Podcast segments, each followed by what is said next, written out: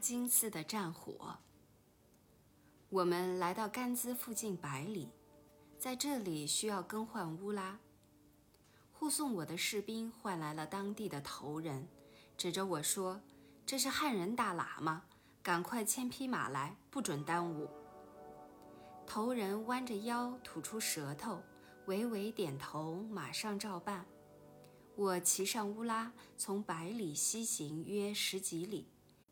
远远看见一座残破不堪的寺庙在田间若隐若现，这就是林冲乡有名的大金喇嘛寺。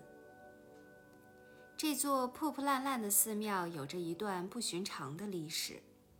民国二十年，也就是一九三一年秋天，大金寺喇嘛与百里土司为了争夺亚拉喇嘛的产业，互相厮杀起来。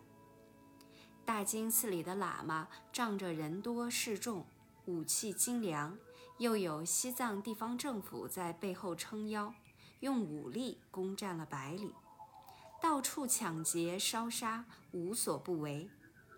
中央政府不想使事件扩大，希望息事宁人，派遣了参谋朱宪文、军法官马昌济、团长马成龙前往甘孜。会同道服灵阙寺、卢霍寿灵寺的喇嘛，以及朱窝孔哲土司头人，为双方调停，希望和平解决争端。谁知大金寺喇嘛依仗背后有西藏地方政府做后台，蛮横无理，不接受调解。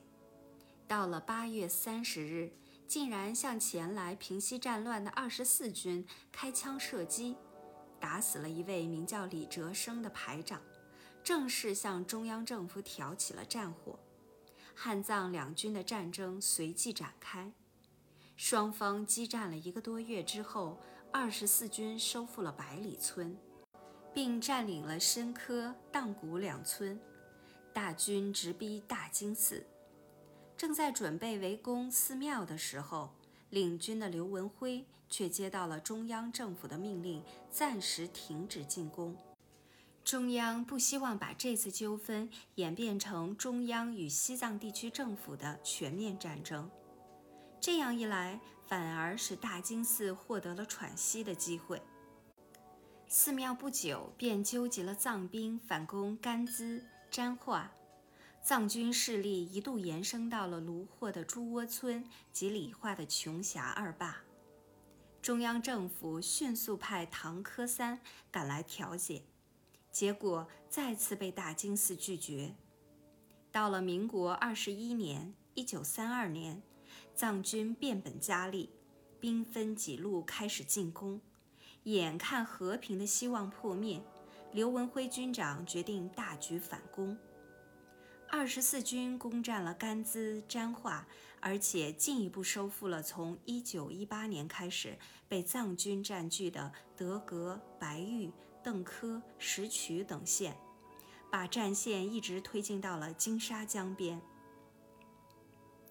一九三二年秋天，藏军已被刘文辉打得溃不成军，喇嘛逃到西藏，要西藏地方政府出钱养活。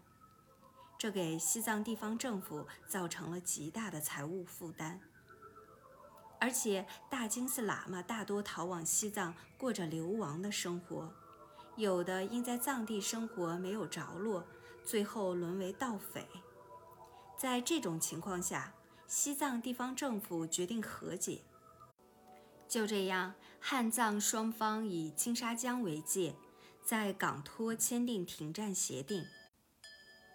大金寺本来在康北以富有著称，寺中的喇嘛善于经商，大名鼎鼎的商号桑都昌就是大金寺的商业机构，在康定、拉萨以至于印度的噶伦堡都设有分号，但终归由于喇嘛不依照佛法持戒修善，忘记出家人的本分，又恃勇好斗。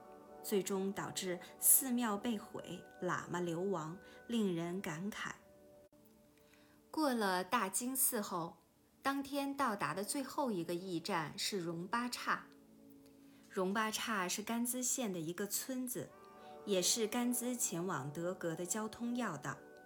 从这儿可以前往青海的玉树。在康北草地旅行的人，以此处为起点，可以直达藏北的黑河，或称纳曲卡。大邦的康藏罗马商队也喜欢走这条道路，因为沿途水草丰盛，便于放养牲口。我们抵达荣巴刹后，就由当地支差头人招待在官寨子内歇宿。康藏习俗，凡是持有官方发给的乌拉马牌，地方头人按照惯例需要查验马牌的内容。我的马牌上已经注明，寝室内要有全副坐垫及火盆、帐幔、顶棚等物；厨房内要供给柴薪或牛粪作为燃料和灯火，还要求有人代为背水。马牌上还要注明驮牛多少匹，骑马多少匹，牛马都要备齐安配。如有容易打破的东西，就需要雇佣人力背着，按站传递，不得损坏。当地头人必须在马牌上签字，说明已按照马牌上的要求一一办理妥当，还要按某月某日某地某某手押的格式。予以保证。清晨，头人将乌拉牵来，我们跨上马背，头人站在路旁弯腰吐舌，表示欢送。我们离开荣巴刹后，走了五十五公里，到达了德格县境的玉龙村。这里是天然的大牧场，但是气候寒冷，不产五谷。此地海拔高达三千七百米。高过甘孜四百余米，所以四季积雪不化。玉龙村约有二十多户康巴居民，土司的家就在村内。玉龙土司名叫夏果刀灯，就是买下了佛顶金帽子，然后供养给了更庆寺的那位土司。他头脑敏捷，办事能力很强，是甘孜德格土司群中出类拔萃的人物。而且拥有不少私人武装，还曾经与红军交战过。本来他并不是玉龙土司之子，而是招赘过来的。他原来所拥有的土地和老百姓都分布在金沙江以西，如今在藏人统治范围内。他希望有朝一日能从藏人手中夺回属于自己的土地。因此，拼命培植自己的武装。西康建省委员会委任他为西康宣化员兼玉龙区长。